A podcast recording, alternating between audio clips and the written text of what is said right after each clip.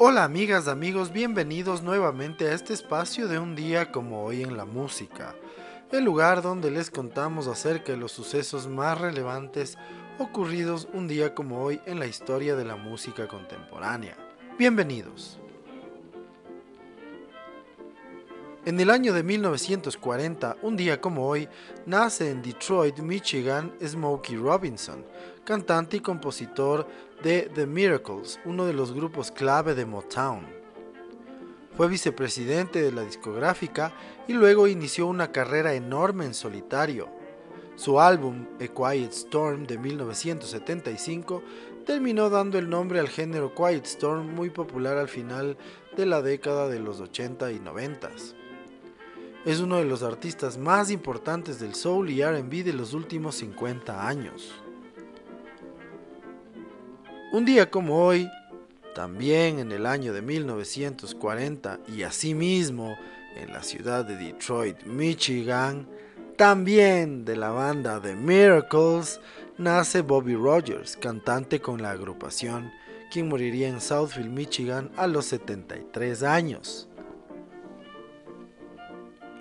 Un día como hoy en el año de 1948, nace el guitarrista de los Black Sabbath, llamado Tony Iommi.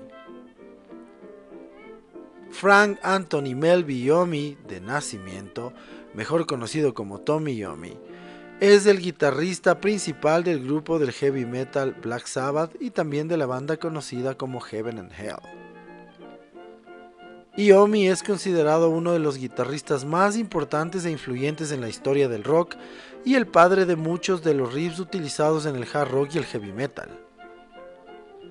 Tras un accidente con una prensa en una fábrica en la que trabajaba que le costó la punta de sus dedos, adaptó una prótesis de goma en ellos y bajó la afinación de su instrumento con el fin de que las cuerdas quedaran menos tensas. Como resultado, su afinación dio la tonalidad característica del heavy metal, razón por la cual se le atribuye el ser el creador de ese género musical, por eso se le conoce como el padre del heavy metal. Un día como hoy, en el año de 1949, nace en Londres, Inglaterra, el pianista, compositor y cantante Eddie Harding. Fue componente de Spencer Davis Group. Murió a los 66 años el 22 de julio de 2015. Un día como hoy en el año de 1954 nace en Hannover, Alemania, el bajista Francis Buchholz, componente de los Scorpions. Durante los primeros años de la década de los 70 fue parte de la banda Don Roth junto a Uli John Roth hasta que en 1973 se une junto a Uli al guitarrista Rudolf Schenker y el vocalista Klaus Meine reformando lo que era Scorpions. Durante los próximos años obtuvo el éxito junto a Scorpions, considerándolo como el bajista ícono de la banda. Un día como hoy, en el año de 1957, nace en Viena, Austria, Falco, compositor de pop y rock que tuvo varios éxitos en los 80 fue el primer artista austríaco en tener un número uno en los Estados Unidos y en el Reino Unido. Murió en un accidente de tránsito un 6 de febrero de 1998 a los 40 años en Vila Montellano, en Puerto Plata, República Dominicana. Un día como hoy, en el año de 1963, nace en Londres, Inglaterra, Seal, uno de los cantantes y compositores más importantes de las últimas décadas, con una multitud de éxitos tanto en el Reino Unido como en los Estados Unidos. Un día como hoy, en el año de 1968, nace el cantante y bajista Frank Watkins.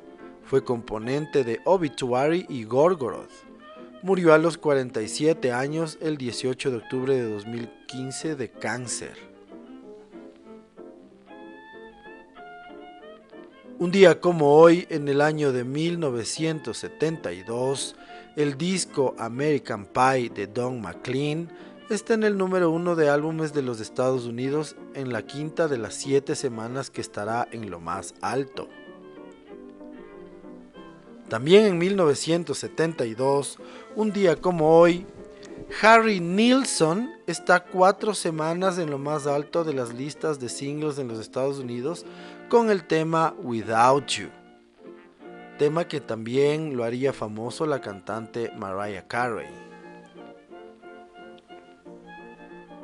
Un día como hoy, en el año de 1975, nace en Vancouver, Canadá, Daniel Adair, baterista con el grupo Three Doors Down.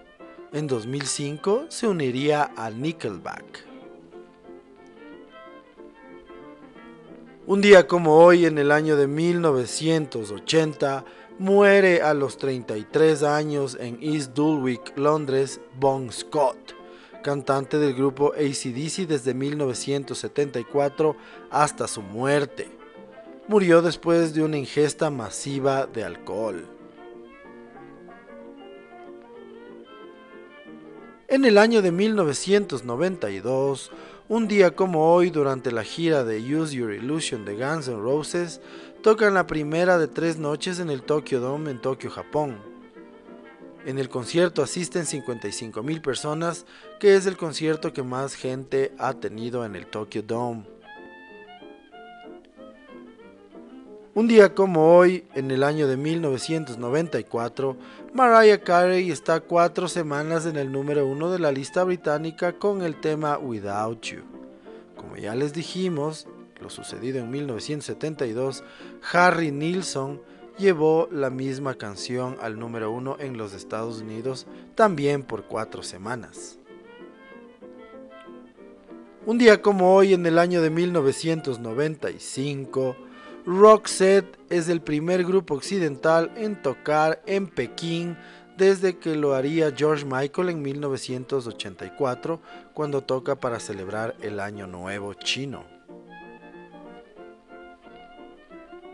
Un día como hoy en 1997, Miles Davis recibe su estrella en el Paseo de la Fama de Hollywood. Un día como hoy, en el año de 2008, dos discos de Oasis son votados los mejores discos británicos publicados en una encuesta de 11.000 personas. Definitely Maybe de 1994 es el primero y What's the Story Morning Glory es el segundo en la encuesta de la revista. Radiohead y su OK Computer es el tercero, seguido del Revolver de los Beatles y el quinto es el Stone Roses de The Stone Roses. En el año de 2015, un día como hoy, el cantante y vocalista de Iron Maiden, Bruce Dickinson, es tratado de cáncer tras descubrirse un tumor en su lengua. Un día como hoy, en el año 2020, es asesinado el rapero Pop Smoke a los 20 años en Los Ángeles, California, mientras se producía un robo en su casa. Los asaltantes serían detenidos meses después. Su muerte provocó que su primer álbum, Shoot for the Stars, Aim for the Moon, lanzado después de su muerte, se convirtiera en un enorme éxito en todo el mundo, siendo número uno en Estados Unidos, Reino Unido, Australia, Canadá, Nueva Zelanda y top 10 en muchos otros países como Alemania, Francia o Italia. Es así que concluimos el recuento de las efemérides más importantes ocurridas un día como hoy en la historia de la música y queremos rescatar como suceso más relevante el día de la muerte de Bon Scott, de el que fuere el segundo vocalista, el primero de la era de la fama de la banda australiana ACDC. Bon Scott, conocido por ser el líder de la irreverente banda ACDC, se ha convertido en uno de los rockeros más recordados de la escena musical. Su estilo desenfadado y la manera que tenía de comportarse en el escenario son la inspiración de muchas personas que aman el rock. Nombrado originalmente como Ronald Belford Scott, Bon Scott nació el 9 de julio de 1946 en Escocia. A los seis años se trasladó a Australia junto con sus padres, lugar donde pasaría su infancia y gran parte de su juventud.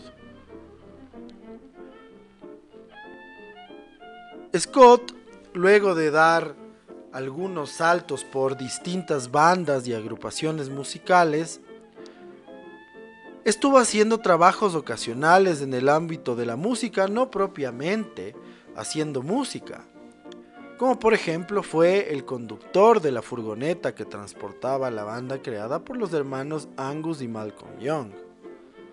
Ambos quedarían sorprendidos por la manera alocada de conducir de Scott, pero también por su experiencia en la escena musical. Él, a su vez, se sintió fuertemente identificado con el concepto de la agrupación. Finalmente, en 1974, Bon Scott se quedaba para sustituir al vocalista original de ACDC, Dave Evans. Al año siguiente grababan el que sería su primer álbum High Voltage, del que se desprendería el, icónico sencillo It's a Long Way to the Top If You Wanna Rock and Roll, una canción que hoy en día sigue identificando a la banda y es un clásico para los amantes del heavy metal.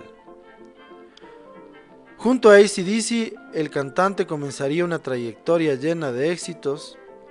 Varios álbumes le seguirían al High Voltage, pero no fue sino hasta que sacaron el single Highway to Hell que lograron una proyección a nivel mundial. Esta canción se convertiría también en uno de sus sencillos más destacados. Durante la madrugada del 19 de febrero de 1980, un día como hoy, Scott salió del Music Machine de Camden, hoy Camden Palace, en Inglaterra, bastante pasado de copas. Uno de sus amigos lo llevó a casa, pero su estado etílico le hizo imposible siquiera salir del auto, en donde finalmente se quedó dormido. 15 horas después fue encontrado en ese mismo sitio sin moverse. Rápidamente fue trasladado al hospital en donde se confirmó que había muerto. La causa fue una intoxicación etílica y una broncoaspiración, es decir, que se había ahogado con su propio vómito mientras dormía. Él tenía 33 años al momento de su muerte. Es así que concluimos nuevamente un episodio de Un día como hoy en la música, no sin antes agradecerles por su sintonía, esperando seguirnos escuchando. Chao.